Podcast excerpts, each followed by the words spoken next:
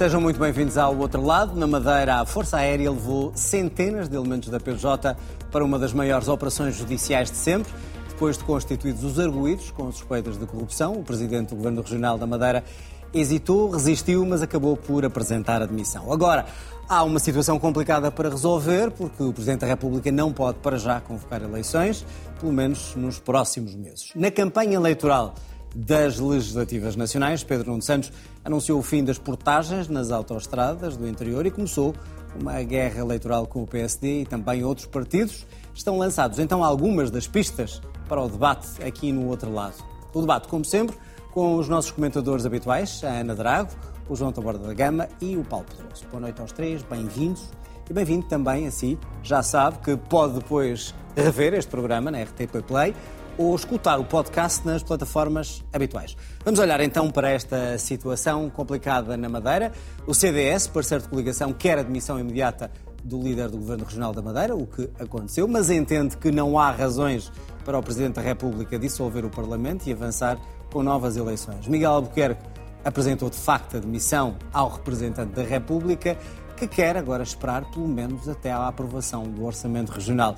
Mas com tudo isto fica criada então aquela situação política complexa uh, de que uh, já falei, numa altura em que continua a campanha eleitoral no continente. Eu vim aqui, como aliás tinha sido anunciado, apresentar a Sua Excelência, o Sr. Representante da República, a minha demissão do cargo de Presidente do Governo. Eh, essa demissão foi aceita e depois o Sr. Representante irá anunciar em altura própria quando é que produzirá os efeitos dessa demissão. A minha disponibilidade e o meu desprendimento é total. Quero dizer, neste momento, não estou agarrado de maneira nenhuma ao cargo. Aliás, desde o início, eh, e quando foi colocada em causa esta maioria, não, não, não é por minha causa que não vai haver estabilidade política na região. Não tem efeitos imediatos. Eu estou a ponderar com o Sr. Presidente do Governo qual é a melhor altura para que essa demissão produza efeitos. Como sabem, há problemas pendentes, há nomeadamente o Orçamento Regional. Temos que ver se é preciso ou se deve aprovar primeiro o Orçamento Regional antes da demissão ou se isso pode ficar para outra situação. Eu vou falar com os partidos, vou ouvir o que eles têm para me dizer.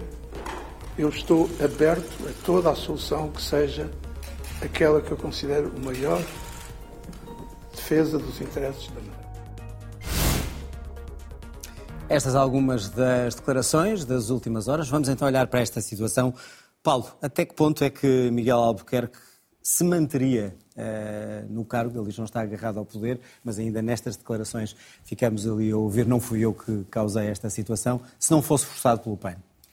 Eu não sei se ele se manteria, mas manter-se-ia numa situação política muito frágil. Uh, não é uma coisa que dependa da vontade dos próprios. Uh, e uh, eu julgo que há hoje um padrão na opinião pública sobre o exercício do cargo de desfia de um governo, ainda que neste caso seja um governo regional, por alguém que é suspeito ou arguído, penso que eh, Miguel Albuquerque a certa altura tentou até brincar com os estatutos, mas portanto por alguém eh, que é suspeito ou arguído que torna, hum, digamos, que, to que, torna muito, por, por um crime de, de, de corrupção e portanto por, por, todos estes crimes que são referidos, que torna praticamente impossível que tenha condições políticas para ficar. Se Miguel Albuquerque ficasse, ficaria a prazo uh, e ficaria desgastando-se e desgastando o PSD.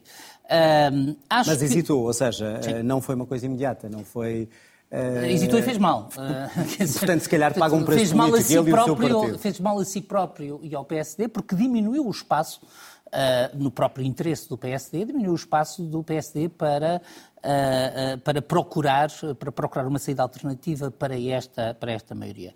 Depois, a gestão desta crise não pode ser retirada dos precedentes abertos pela gestão da, da crise da demissão do Primeiro-Ministro uh, por parte do Sr. Presidente da República. Há quem tenha feito uh, paralelismo com a situação, há quem tenha dito que é impossível porque são coisas completamente diferentes. O paralelismo jurídico uh, não é óbvio, o paralelismo político é evidente. Uh, e, portanto, há evidentemente diferenças jurídicas, como, por exemplo, se uh, o efeito da demissão é quando é apresentado ou quando é aceite, apenas para dar este exemplo, mas creio que Marcelo Rebelo de Sousa, para o bem e para o mal, criou um precedente de que este instrumento é, antes de mais, gerido politicamente. Uh, e, portanto, há uma diferença entre o anúncio e a produção de efeitos jurídicos que nós já vimos. Portanto, nós já ouvimos falar de uma dissolução da Assembleia da República que se materializou dois meses depois de, de anunciada. Ouvimos falar de uma, uh, digamos, de uma aceitação de um pedido de demissão do Primeiro-Ministro que não teve efeitos durante bastante tempo. Uh, até que alguém venha dizer que esta leitura, que é muito política, desta situação jurídico-constitucional é ilegítima, nós estamos num terreno em que os atores políticos estão muito livres para tomar as decisões que, eh, que entendem. Ou seja, a ideia de eleições antecipadas não é a solução mais óbvia, eh, atendendo àquilo que aconteceu no, no continente, independentemente de ter que esperar eh, até que a Constituição o permita, ou seja, daqui a dois meses. Não é a solução única, como não era no continente. Uh, aliás... Mas não está o Presidente da República, de alguma maneira, a expressão é minha, maniatado para tomar esta decisão depois do que, Eu penso do que, que tomou no maniatado continente? não está, mas penso que o, o, o Sr. Presidente da República, Marcelo Rebelo de Sousa, está condicionado pela sua interpretação. Portanto, porque se entender que no Governo Regional há condições para a mesma maioria indicar outro Primeiro-Ministro que não havia a nível nacional, terá que ter uma fundamentação para essa diferença. Mas volto a dizer, é uma diferença de critério político. Isto é, o Presidente da República assumiu na crise nacional, tomou uma decisão política, a que não estava vinculada e que tinha a ver com a sua interpretação. E até agora nós não sabemos, nem da parte do Presidente, nem da parte do, uh, do representante uh, na, na, Madeira, qual é a leitura sobre a melhor solução. Aquilo que acabamos de ver na peça é um momento em que uh, se percebe que o Sr. Presidente o que está a tentar fazer é um discurso o mais branco possível, a tentar dizer o, o, o menos possível.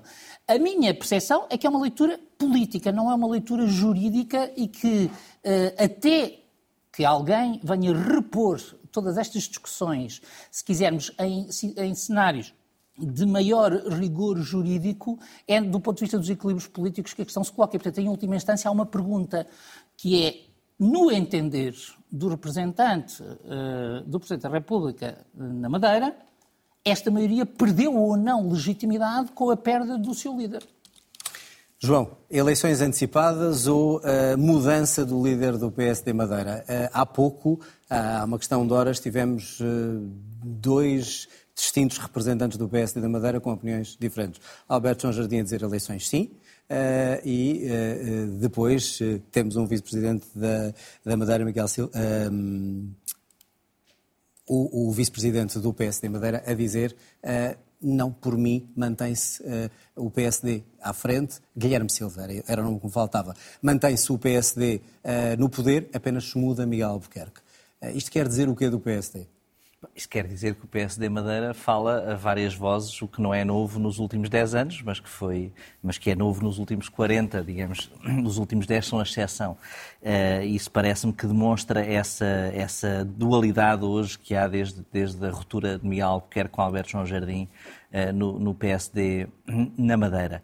Agora, a mim parece-me óbvio que vai ter de haver eleições na Madeira. Isso parece-me evidente. Tal como era evidente que Miguel Albuquerque teria de se demitir, uh, também é evidente que a única forma de resolver essa, essa demissão e as consequências dessa demissão é devolver aos madeirenses a, a solução eh, através das urnas, através de novos rostos validados eh, em eleições e através, eventualmente, até programas eleitorais eh, diferentes. E isso poderá acontecer daqui a uns meses. Mas... Mas isso é assim por causa do paralelismo que estávamos aqui a falar, da decisão que o Presidente da República tomou em relação ao Governo Nacional? É, é, o paralelismo, mas também me parece que era a solução uh, melhor, tendo em conta aquilo que é uma interpretação social uh, deste tipo de casos. E por isso uh, parece-me a solução mais correta, porque já era correta também no continente. É óbvio que, tendo feito uma coisa para, para o governo nacional, não poderá fazer muito diferente para o governo regional. As eleições também foram há pouco tempo, os crimes são da mesma ordem, eh, são da mesma ordem de crimes. Há algumas diferenças jurídico-constitucionais e, e, do estatuto das regiões jurídicas, mas a solução politicamente eh, há de ter eh, de ser a mesma. E aquilo que o presidente iniciou de uma gestão um pouco flexível dos efeitos de, de, da apresentação da demissão, gerindo através dos comunicados no site da, da presidência Presidência da República, agora podem permitir encontrar uma solução. Agora não comungo daquelas opiniões que dizem que o Presidente não pode anunciar o que vai fazer. O Presidente deve anunciar o que vai fazer, não é? Nem não que seja pode. daqui a dois meses. Daqui a dois meses, daqui a dois meses é amanhã. E, portanto, deve anunciar o que é que vai fazer e deve dar linhas de conduta, diretamente e indiretamente, através do representante, daquilo que são, eh, digamos, as balizas do exercício do poder, desde hoje até essa eh, data mais próxima das eleições, eh, das eleições regionais. E, E não, ci- não há nenhum problema em dizer que, a partir do momento em que, em que possa, vai eh, dissolver o Parlamento e, consequentemente, Apesar de eleições. existir esse PSD a duas vozes, vemos Luís Montenegro em relação a esta situação calado.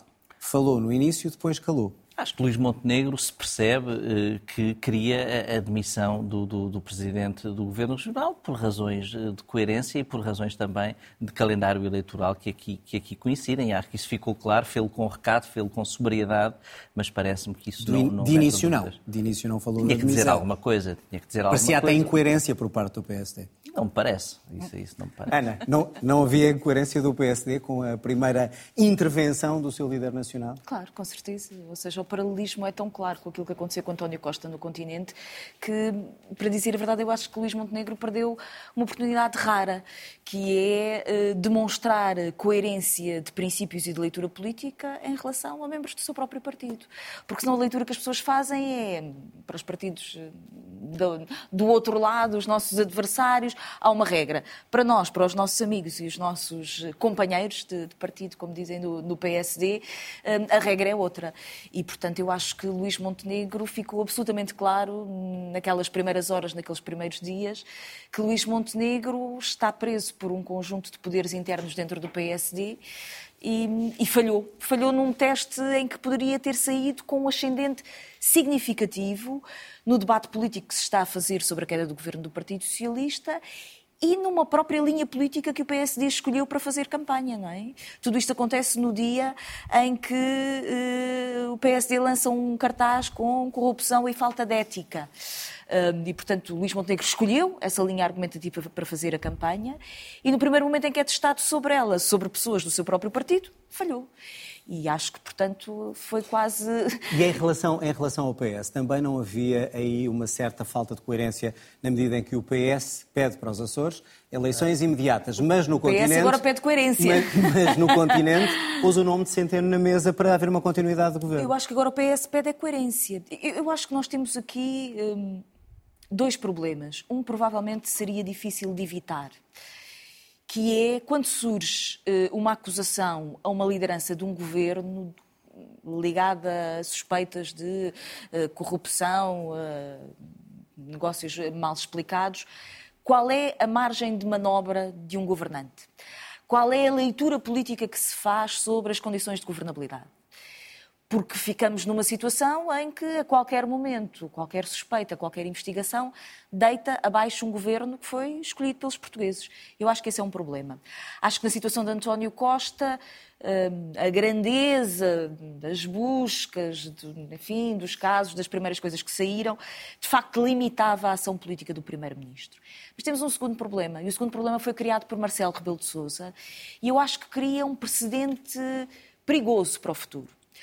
Acho que Marcelo Rebelo de Sousa hum, arrastou-nos a todos hum, numa lógica de guerrilha política que lhe é muito própria, que faz parte do seu charme até, mas que criou uma dificuldade. Mas então faria o quê? O que é que fez mal?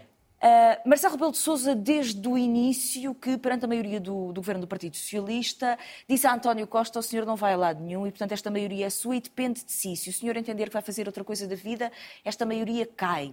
E isto era uma guerrilha de espaço de poder entre a Presidência da República e governo. Isto foi em crescendo, com sucessivas sugestões que Marcelo foi fazendo. Mas como é que aplicamos isso à Madeira para não voltarmos para trás? Ana? Quando chegamos àquele momento em que António Costa pede admissão, Marcelo Rebelo de Sousa leva a sério a interpretação da guerrilha política que fez e acha que o Partido Socialista não tem condições, apesar de ter uma maioria, de manter o governo. Bom, e agora tem um problema de coerência. Agora tem um problema de coerência, porque a, situação é praticamente eh, idêntica. E no primeiro momento, as notícias que saíram cá para fora por aparentemente retiradas de fontes bem colocadas na presidência do, da República, indicavam que Marcelo Rebelo de Sousa estaria disponível para aceitar uma substituição da liderança do governo da Madeira e manter o Parlamento. Mas o problema é que ele criou uma leitura. Isso não sabemos, Ana. Saberemos o que ele vai Não, ele já está a tentar corrigir agora o, o, o que ele escreveu, se calhar não era nessa linha, não é? Parece. Nas primeiras declarações que teve e as coisas que saíram cá para fora, era que era essa a sua leitura. Agora, cria um problema de coerência e o Presidente já está fragilizado. Eu creio que já está fragilizado como geriu a crise política, está fragilizado pelo caso das relações com o seu filho e o caso das gêmeas, e agora por este momento de incoerência. Mas eu creio, verdadeiramente o meu problema é este. Pode um presidente ter uma leitura pouco sustentada do ponto de vista constitucional sobre a legitimidade de uma maioria que existe numa Assembleia? Claro, faz parte, é um mandato político, não é? mas eu creio que Marcelo Rebelo de Sousa criou aqui um precedente perigoso. Vamos, vamos, vamos aguardar para perceber a, a decisão do, do Presidente. Exatamente. É diferente. Não, mas o precedente de uh, não basta ter uma maioria para governar não é criado por Mas Marcelo, aí ainda nomeou, é criado por Jorge ainda nomeou outra não, pessoa dentro do mesmo partido. Na, Houve uma substituição. É, no, no, 100 pessoas. É, na dissolução de Há sempre uma interpretação política, faz mas parte antes do cargo. nomeado dentro da maioria Exato, existente. Eu, eu só estava a dizer que o primeiro precedente Sim de leitura, julgo que isto é importante uh, do ponto de vista político.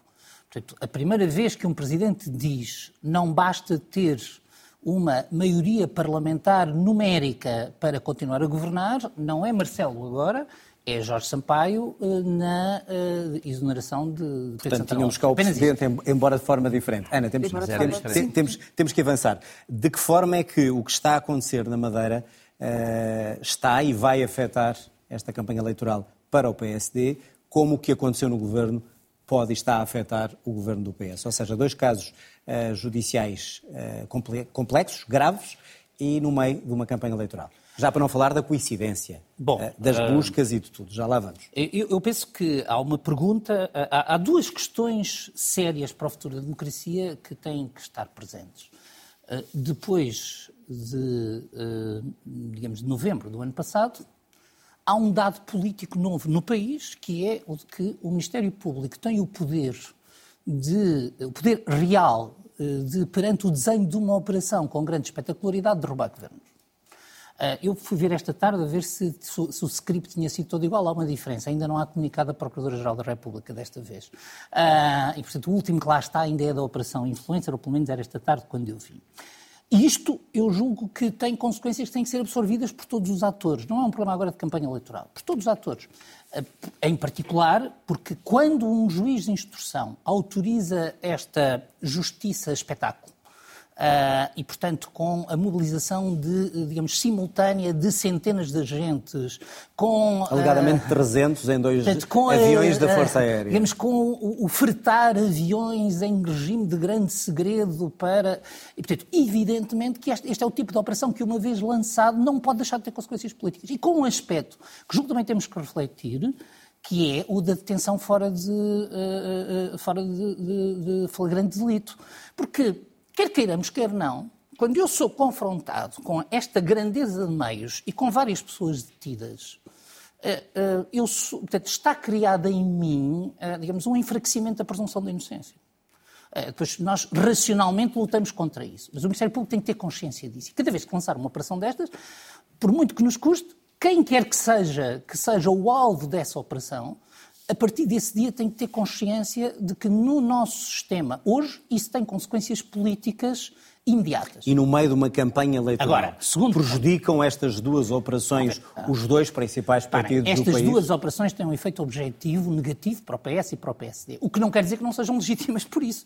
Uh, portanto, porque uh, eu, eu, eu, acho que nós não podemos aceitar o uso estratégico da justiça, por nenhuma das partes. Uh, e, portanto, nós temos que ter... E, a confiança de que o Ministério Público todo e a sua hierarquia não faz uso estratégico da justiça. E, obviamente, que a existência de coincidências uh, também prejudica essa, essa confiança, mas eu não tenho nenhum elemento em que possa dizer. Mas uh, acho que esta denúncia tem uh, digamos, esta, a denúncia deste risco tem que ser feita. Não pode haver gestão estratégica da justiça, nem por omissão, nem por planeamento. E há?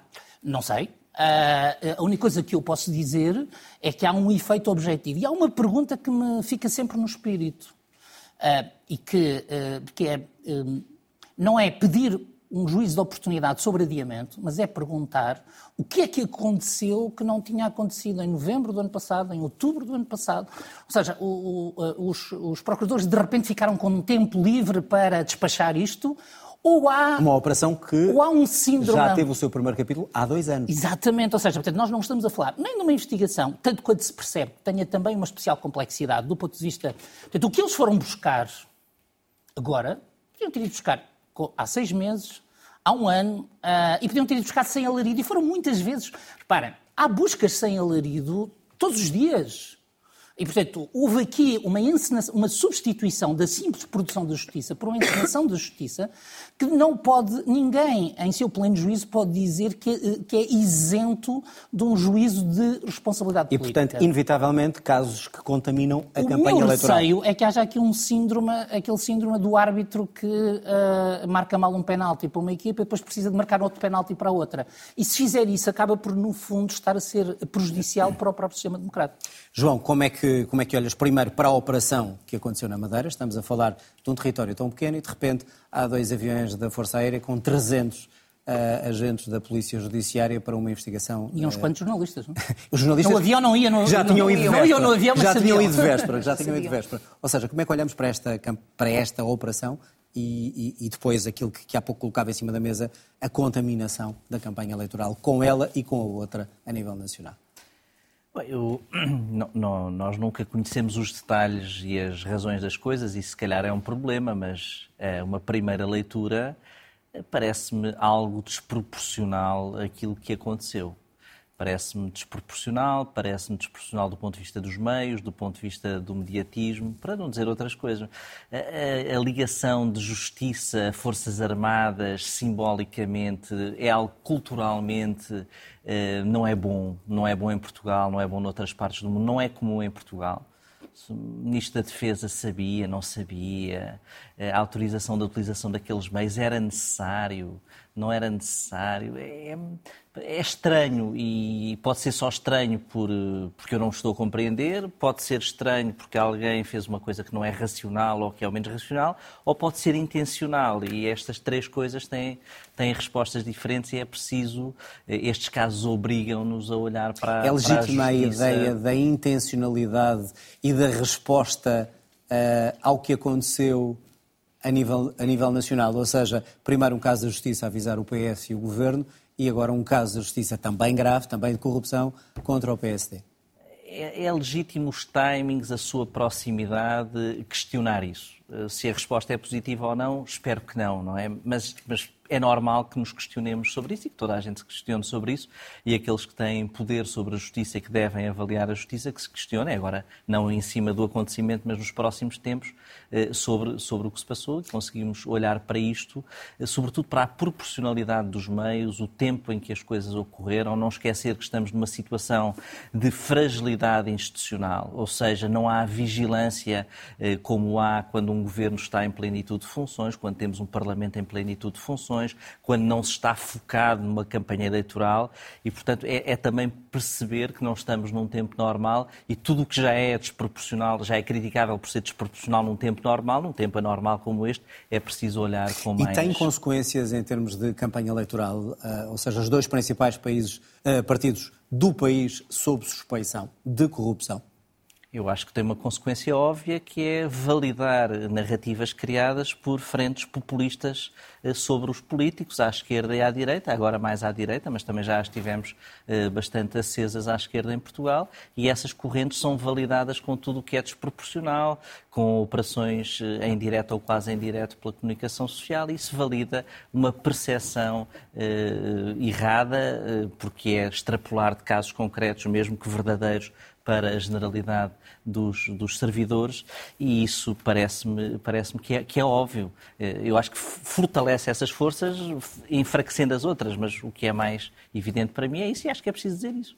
Ana, para além do aproveitamento que vai ser e que está a ser óbvio por parte de algumas forças partidárias do que está a acontecer aos dois principais uh, partidos deste país, uh, conseguem estes partidos sob suspeição com estas operações, contrariar a narrativa daqueles que dizem que é tudo corrupto, uh, dentro daqueles que estão e estiveram no poder?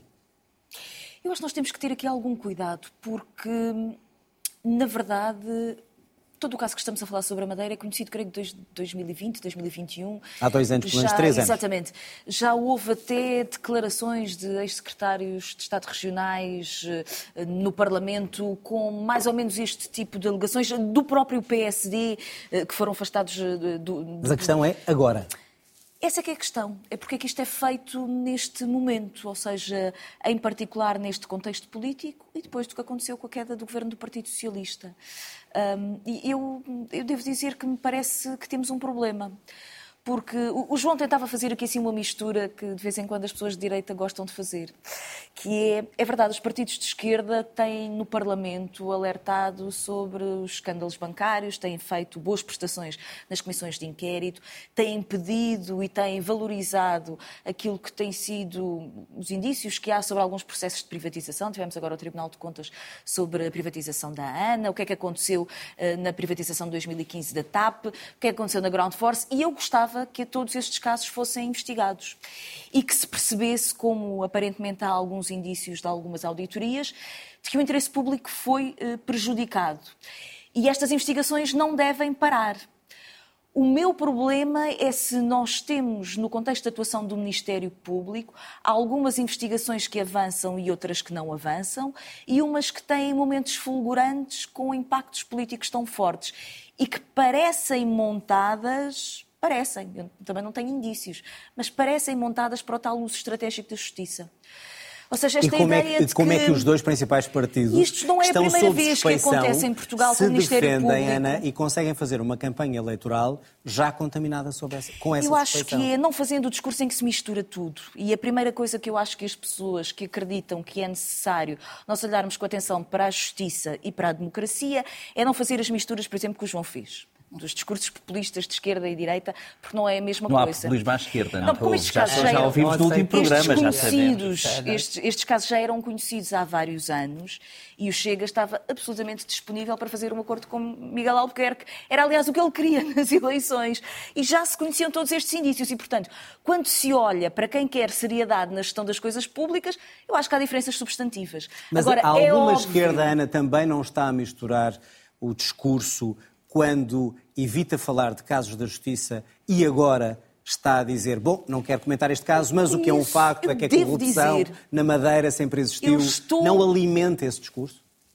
Nós temos um governo de um partido na Madeira, creio que há tanto tempo quanto vigorou o Estado Novo que é uma coisa extraordinária em democracia. Não poderá alguma esquerda estar a contaminar e também há esse indícios discurso. sucessivos sobre casos complicados na Madeira, além de que uh, os processos de intimidação ou de condicionamento da, da, comunicação social são bem conhecidos, creio eu, da, da classe jornalística. Portanto, quando a esquerda alerta para isso, eu acho que faz o seu papel. O que não significa que nós possamos olhar para o contexto atual e achar que aquilo que temos que fazer é eh, gritar que há corrupção em todo lado. Não. Estas coisas têm que ser investigadas, têm que ser investigadas com cuidado, com diligência e, acima de tudo, é um é pouco estranho colocar tantos inspectores dentro de um avião uh, da Força Aérea e levá-los. Parece que não há articulação com a própria Polícia Judiciária da Madeira, pelo que eu percebi, não existia e houve de novo uma fuga. Eh, e, portanto, há aqui uma tentativa de tornar isto espetacular. E isso é um perigo para a democracia, isso é um perigo enorme para a democracia. Bom, isto de qualquer maneira eh, leva-nos à, à, campanha eleitoral um, das eleições nacionais, mas fazendo a ligação, Paulo, com o que está a acontecer na Madeira, com o que aconteceu no continente e que levou à queda do governo, estão ou não os partidos, de certa maneira, nem que sejam conscientemente, inibidos de avançar, se quisessem, com o tema de reforma da justiça nesta altura. Ou seja, se não a fizerem, são apontados. Se a fizerem, podem também ser apontados, ah, agora é que estão a falar porque estão sob suspeita. Ah, sim. Há ou não esse perigo? Há ou não Condicionados, essa, sim. Inibidos, não, nunca. Ahm, mas os partidos já estão condicionados há décadas porque se autocondicionaram. Ou seja, o- o- os, ahm, com a notável exceção de Rui Rio, ah,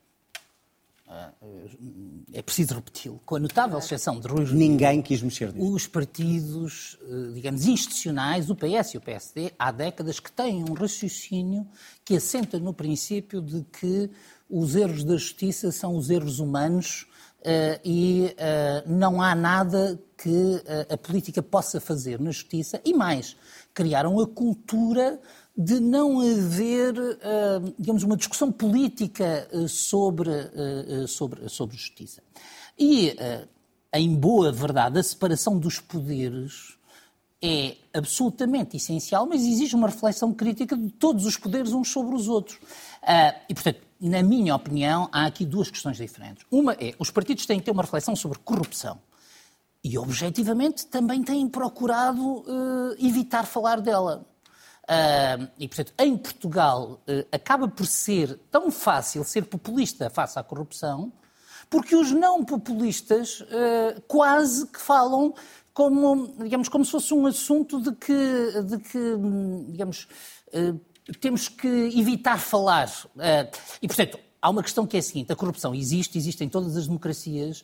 eh, E, por exemplo, a mim perturba-me que todas estas investigações começam com uma denúncia anónima. Numa democracia madura, começam com whistleblowers, começam com, eh, digamos, começam com, eh, digamos, com, com uma sociedade civil. Mas por isso forte. reforço, Paulo, Este é o primeiro ponto. a reforma da justiça não fica mais comprometida nestas eleições por causa dos casos que estão a coincidir com as eleições? Não necessariamente, sim, talvez, se os partidos cometerem, o que do meu ponto de vista é um erro, em particular o PS e o PSD, que têm cometido repetidamente ao longo de décadas, que é, eh, eh, já o disse aqui uma vez, portanto, o, o- o PS e o PSD têm uma, uma, versão, uma discussão panglossiana sobre a justiça. Cada vez que há um problema, dizem, este problema existe, mas as coisas estão melhores do que estavam antes.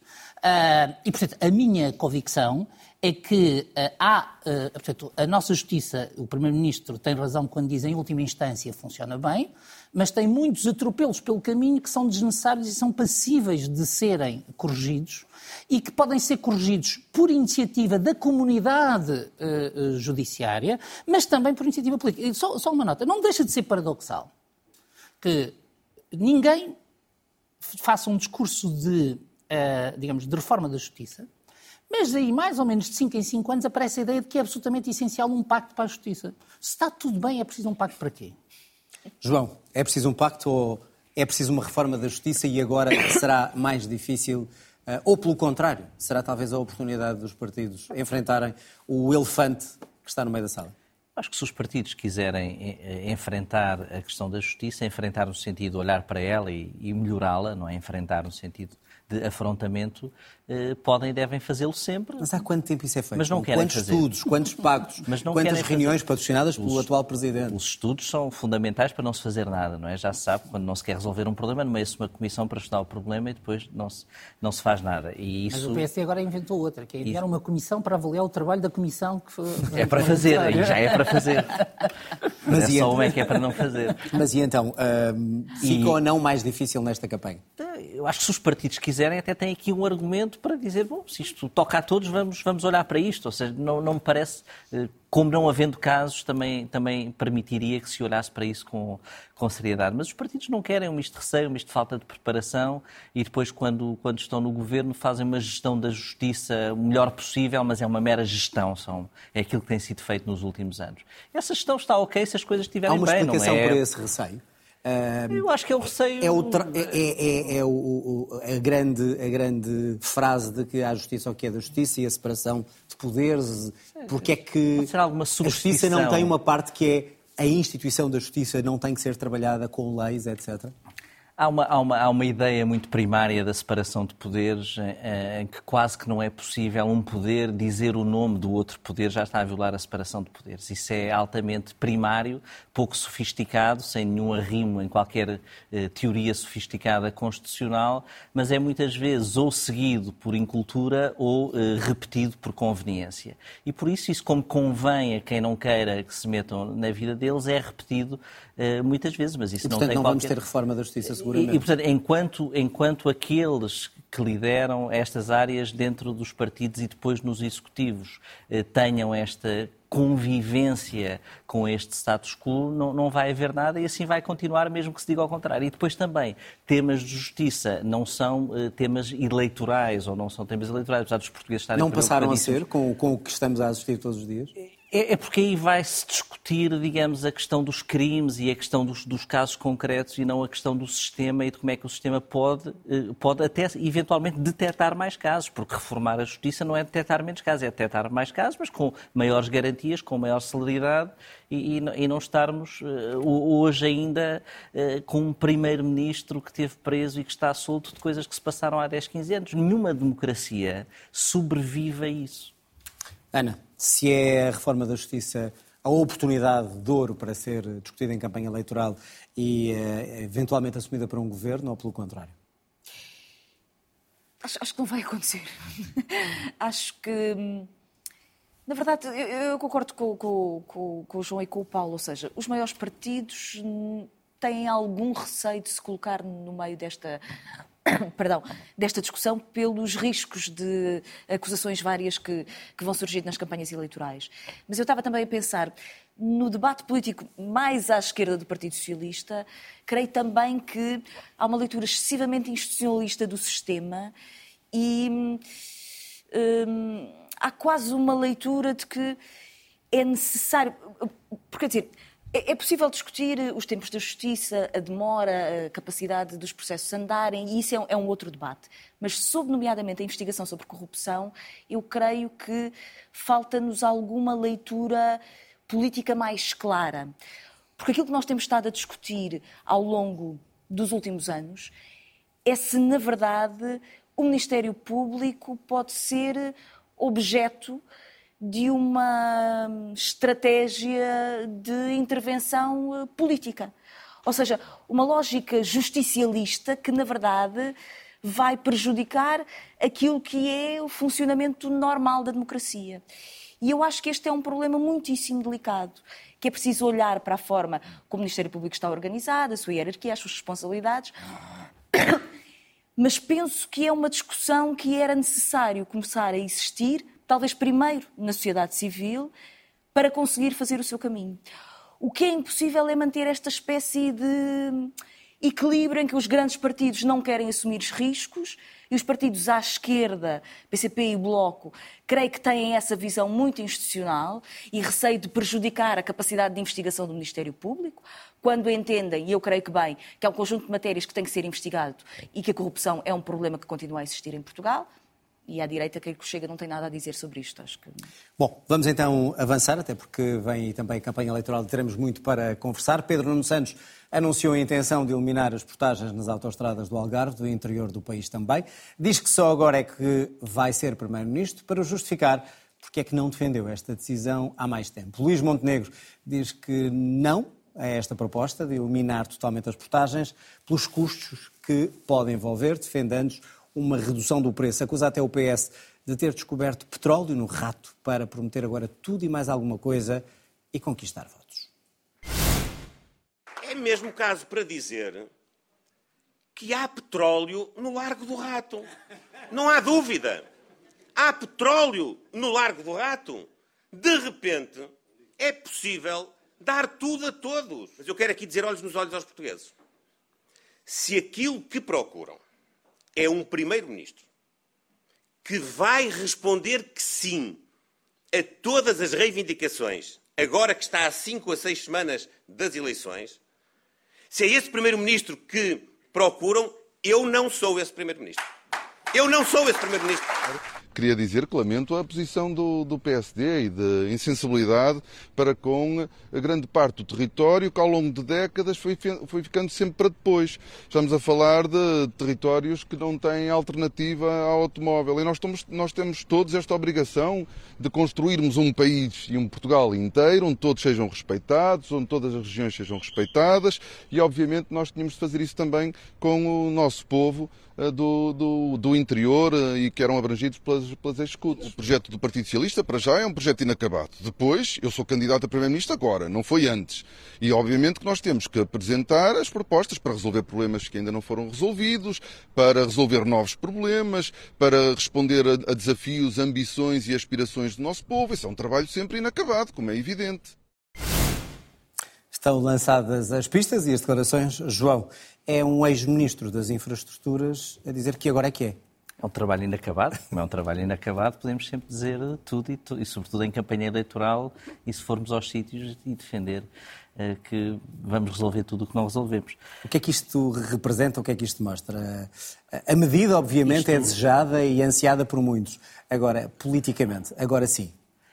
Eu, eu acho que o, o, o, PS e Pedro Nuno Santos têm, têm esta dificuldade, que é qualquer campanha eleitoral implica propor coisas novas e uma visão diferente, mas é difícil fazê-lo quando se esteve amarrado à, à, solução, quando se fez parte daquilo que foi, uh, uh, digamos, o, uh, quem poderia ter resolvido os problemas ou ter debatido algumas destas questões. Ou seja, ele próprio. Ele próprio. No, no caso é o próprio, não é?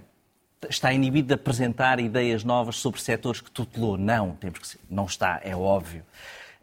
Fazê-lo desta forma, eh, e, sobretudo, eh, eh, soluções que implicam para grande parte, para parte do eleitorado, digamos, melhorias diretas, parece-me que é preciso fazê-lo com alguma com alguma, digamos, talvez com alguma ponderação. Agora, eh, por outro lado, também se percebe aqui alguma estratégia. Se é que há alguma estratégia nisto, é defender medidas destas, esperar por uma reação mais ponderada do PSD e usar a palavra insensibilidade.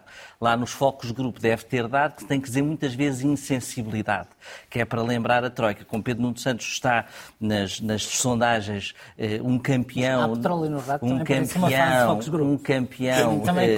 Um campeão dos pensionistas, nos jovens não está a conseguir penetrar, mas na, nos mais idosos está, dizem as sondagens, eh, é dizer insensibilidade. E, portanto, o PSD também tem que perceber que isso pode vir a acontecer. Portanto, agora, qualquer, faz uma promessa qualquer, vamos fazer um TGV de Lisboa ao Funchal. E o PSD diz, mas não é possível. Insensibilidade, insensibilidade. Mas foi e, portanto, a resposta é... adequada do PSD? Eu e, acho que a resposta... e, a ideia do petróleo no rato eh, também?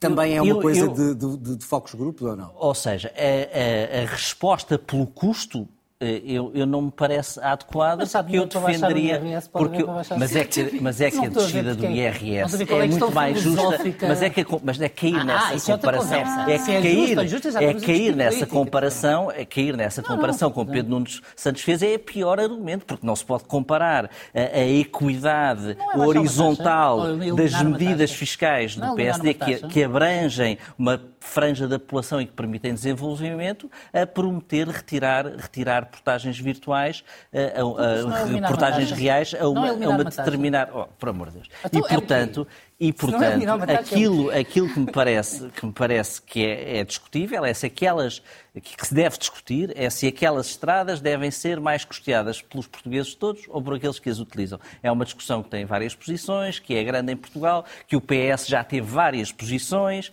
e agora tem uma terceira ou uma quarta posição. Aparentemente tem a primeira. É a primeira, mas é pela quarta vez, já andou para a frente e para trás, não é? Acho que queria mesmo e, portanto, sem custo para É, quer dizer, mas agora tem custos, tem custos. Desde José Sócrates tem custos e nisso, é? e nisso tudo, nos Açores. Qual, qual é a posição mais ajuizada? É de Pedro Nuno Santos, agora candidato a Primeiro-Ministro e não Eu Ministro não. das Infraestruturas, de não se paga nada, ou do PSD, cuidado com o custo que isso tem? Eu acho que a posição mais ajuizada é aquela que está, é o modelo que está, e mesmo sem nenhuma redução, como defende o PSD, porque também teve que dizer, porque também está em campanha eleitoral, também teve que dizer que não quer a isenção, mas quer a redução, porque, e depois é, é isso que é nivelar o discurso, e ninguém está a discutir se a solução faz ou não sentido. São Caetano apareceu o petróleo de menos, de, de maior custo. Já, já, já vamos ao, ao, petróleo no rato, não sei, talvez o Paulo, o Paulo, Paulo saiba o, que, é, o que é que está na sede do PS. Eu, como, eu, como nunca estive em nenhuma das sedes... Vamos às duas questões. Primeiro, o ex-ministro da das infraestruturas, candidato a primeiro-ministro, a dizer agora é que é. Porque agora é que eu vou ser Eu Primeiro-Ministro. não percebo qual é a surpresa. Devo dizer que não consigo entender qual é a surpresa. Quer dizer, não é possível dizer que o Pedro Nuno Santos é uma, virança, é uma viragem significativa em relação ao que era o Partido Socialista, de António Costa, e àquela que era a política orçamental de Fernando Medina, e depois, afinal, dizer, então, mas o que é que ele não fez? Pois, porque estava num governo em que a orientação era eh, não aumentar despesa pública e, portanto, não permitir o acesso a um conjunto Portanto, de... agora sem Costa é gastar o mais possível. Não, não, é que é de uma justiça elementar. É que nós estamos a falar de regiões do país que não há alternativa de transporte. Mas a minha pergunta é se há ou não contradição naquilo que é Pedro Não, Nuno há Santos, uma mudança ministro na liderança das Há infraestruturas e agora candidato a mudança na liderança do eh, Partido Socialista, que traz consigo um conjunto de compromissos. E eu creio que nesta matéria, até Pedro Nuno Santos não o disse, mas se calhar deveria ter dito, é que ele, apesar de tudo, ter sido Ministro das Infraestruturas, ele tem um currículo. Ou seja, ele é o homem que se bateu pelo alargamento e o reforço da ferrovia. Ou seja, ele é o homem que está a tentar criar alternativas de transporte para um conjunto, para todo o interior do país, que, que as pessoas possam andar. Pronto, é, é só isto. E, portanto, eu acho que eh, teve muito bem. E é muito estranho que o PSD, que fez uma convenção prometendo tudo a todos, é isso? Descer os impostos e aumentar eh, todas as possibilidades e, e- e todos os investimentos, os médicos, os professores, Mas o PS também botas. não está a fazer isso agora? Para além das SCUDs, os professores, os médicos, também não é por aí?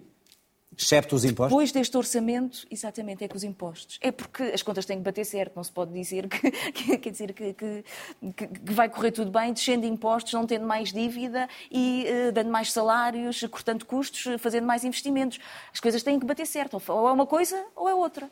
E, portanto, eu acho que Pedro Nuno Santos nisto acertou. Paulo, a mesma pergunta. Há aqui incoerência? Não? Há uma. E não pode ser mal interpretado para aqueles que perguntam: o senhor foi ministro? E só agora é que, é que diz isto. Também estamos a ver um Pedro Nuno Santos na altura que iria vai- não iria contra a vontade do primeiro-ministro nessa questão. Pedro Nuno Santos vai ter esse problema com tudo o que faça. Eh, E, portanto, se não fizer nenhuma diferença face ao anterior governo, dirão Mas que é uma coisa específica de uma área que ele tutelou. Sim, claro, mas eh, primeiro passo sobre essa questão. Não é o Ministro das Infraestruturas que, em primeira instância, decide se o que o Estado paga nas parcerias público-privadas das autoestradas é pago através de impostos gerais ou de taxas específicas, porque é disso que estamos Mas a falar. terá O que mais a estamos dizer do falar- que o Ministro da Saúde. não, com mas muito menos que o Ministro das Finanças. Muito menos. Ah, muito menos que o Ministro das Finanças e de que o Primeiro-Ministro. E, portanto, parece-me claro que qualquer pessoa de bom senso quisesse que ser Ministro das Infraestruturas com António Costa, podemos é dizer, Pedro Nuno fez mal em ter querido ser Ministro das Infraestruturas, é outra conversa. Mas que quisesse ser Ministro das Infraestruturas, pensasse que podia abrir eh, nos últimos anos o dossiê das, eh, eh, o dossiê das portagens nas autoestradas do interior e do Algarve, Não. que é um dossiê histórico do PS. Porquê é que não podia? Certo? Porquê é que não podia? Não podia porque o Primeiro-Ministro não deixava. É, é tão simples quanto isto, porque, porque... Também não eh, deixava do aeroporto, ele veio aqui ao e- telejornal e- e- e anunciar uma E decisão. verificou-se que não podia. Não correu bem, E é? verificou-se que não podia, Exatamente, não é? dizer, ah, portanto, no dia em que ele tentou fazer esse teste, percebeu que tinha duas soluções. Uma era sair, outra era calar-se. Mas, mas voltando agora a, a- a esta matéria, eu não consigo perceber ah, como é que alguém que diz que a prioridade é reduzir os impostos começa por dizer esta taxa tem que ser mantida. E a pergunta que se Estamos a coloca é falar esta. do PSD. No caso, estamos a falar do Isso PSD. tem que ser reduzida. Não, está bem. Mantida, mas isto é, é um raciocínio adaptativo, todos sabemos. Quer dizer, agora, ah, a pergunta é, esta taxa justifica-se? Na minha perspectiva, ah, as autoestradas são um instrumento de desenvolvimento do interior. E, portanto, quando nós estamos a introduzir portagens nessas autoestradas, estamos, de algum modo, a penalizar. Há muitos países do mundo em que não há taxas sobre as autoestradas. Ah, há outros em que há. E, portanto, nós temos que discutir isto, na minha perspectiva, numa lógica de coerência fiscal. E eu pergunto, porquê é que o Partido Socialista, em oito anos de governo, incluindo com a geringonça, Mas, oh, oh, oh, não o discutiu? Mas sobre o PS, sobre o PS e as portagens, a coisa a mim parece muito clara. O PS criou estas autoestradas sem portagens. Veio a crise de 2008 e o PS, em resposta à crise, introduziu as portagens. Como estratégia financeira e não como, Como estratégia de desenvolvimento. Como pacote, é Claro, um como dos pacote. PECs. É um dos PECs, pacote de resposta E nos, à oito, crise. e nos oito anos? Pois. Porquê é que não o discutiu? Na Voltou a minha discutir. opinião, aqui dita muitas vezes, o governo de António Costa Do ponto de vista orçamental, sempre que era necessário escolher entre desenvolvimento e contenção de custos, escolhia a contenção de custos. Uh, e isso nós vimos em imensas coisas. Vimos em coisas, do meu ponto de vista, mais sérias, como a redução do investimento público. Uh, e, portanto, não me parece que seja justo atacar um ministro que seguramente não era o protagonista dessa estratégia e que sempre que falou, pode dizer que falou pouco, não falou em favor dessa estratégia, por agora se libertar dela. Uh, e, portanto, o, o PSD foi, foi apanhado em contrapé, digamos assim, uh, porque, porque quando, quando fez o seu quadro macroeconómico e fez a sua distribuição a partir de um truque fácil de distribuir, quer dizer assim, eu, os estudos internacionais dizem que o país vai crescer X, ah, escreva aí cresce o dobro. E a partir desse momento nós já podemos dar imensas coisas. E quando fez este exercício, provavelmente não se lembrou. Ou então tem um problema eh, de ser contra os escalões do IRS, porque Mas são é, impostos é diretos e É progressivos. insensibilidade ou estamos a falar de linguagem Não, essa campanha parte, eleitoral? Isso é campanha. Se é insensibilidade ou sensibilidade, isso é campanha eleitoral. Agora, a pergunta que, se- que eu, que eu gostava de fazer ao PSD, nessa perspectiva, é dizer assim, porquê é que as taxas sobre as portagens nas autoestradas do interior são boas? São os únicos impostos bons para o PSD, aparentemente. Não podem ser eliminados? Por uma questão orçamental? É só o Tem PSD um que impacto orçamental, não é? claro, mas então, e, e as medidas do PSD não têm impacto orçamental? O PSD apresentou medidas com impactos orçamentais fortíssimos. Mas repare, aqui, volto a dizer, o impacto orçamental, na prática, que impacto orçamental que tem? É a redução de uma taxa. É a redução de uma taxa sobre os utilizadores de autoestradas do interior. E isso é bom ou mau? Porque, evidentemente, dizerem assim, o Estado não tem dinheiro para, com os impostos gerais, compensar isso, é péssimo. Se tem dinheiro, é uma arbitragem de políticas. E, portanto, no debate político seria muito mais interessante o PSD dizer assim, com este dinheiro que nós não vamos gastar com as, eh, digamos, com as escudos, vamos gastar, sei lá eu, aqui ou ali ou acolá. Porque aí é que podemos fazer o debate, porque nenhum dos partidos tem recursos infinitos. E aqui temos que reconhecer, o PSD já mostrou o seu exercício. Do meu ponto de vista, o seu exercício parte de uma falácia. Portanto, porque parte de inflacionar o crescimento sem nenhuma medida que o provoque e, portanto, apenas Mas de certeza a que fé é, Deus. é baseado também em alguns estudos e em algumas projeções, não, não, é, não é, Não é, não é. não Isso é. aí, olha, ver, o, o quadro macroeconómico está conhecido, as pessoas Mas o podem discutir PS sobre nem sequer apresentou os seus, está mas eu só a ia- apresentar não, medidas eu- assim. Eu ia dizer isso. A coisa que a mim me parece errada no que Pedro Nuno Santos fez é apresentar estas medidas individualmente fora do seu quadro macroeconómico. Em que, no fundo, nós percebemos quanto é que ele, de algum modo, vai abdicar de aceleração da redução da dívida, quanto é que ele vai atribuir. Portanto, Qual é o que- custo de acabar com eu acho o que uma das escudo? coisas- Qual é o custo? qual é, Tem no- muitos no fundo, milhões há aqui uma questão custo. que é a seguinte: como o dinheiro não é infinito, infinito, ele vai ser posto a algures por Pedro Nuno Santos como por, eh, eh, digamos, como por Luís Montenegro. Volto a dizer, por Luís Montenegro já sabemos.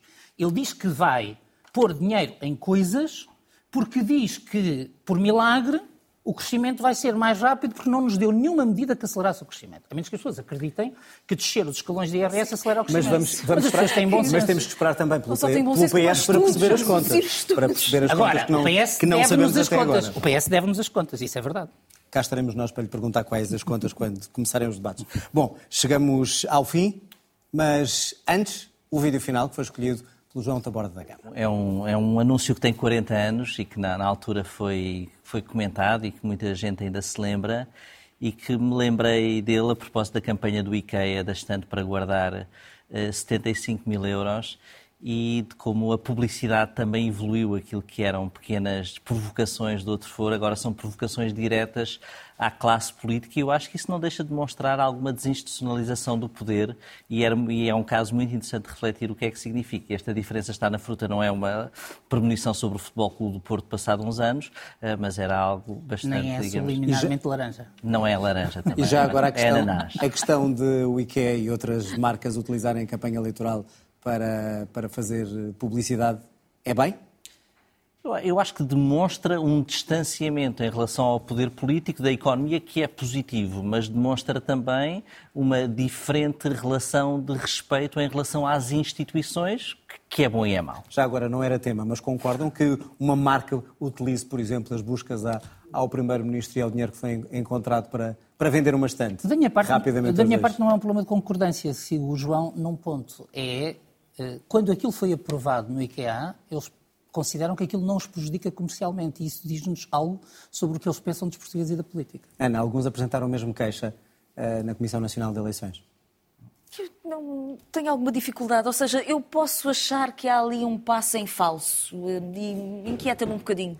Eu gostaria que multinacionais não se pronunciassem sobre, sobre a política no momento eleitoral, Ah, mas, eh, mas também reconheço o sentido do humor e, portanto, não. Vamos continuar à espera de mais campanhas eleitorais e também publicitárias criativas. Pode ver o programa da RTP Play e escutar o podcast nas plataformas habituais. Tenha uma boa noite e já agora tenha também uma boa semana.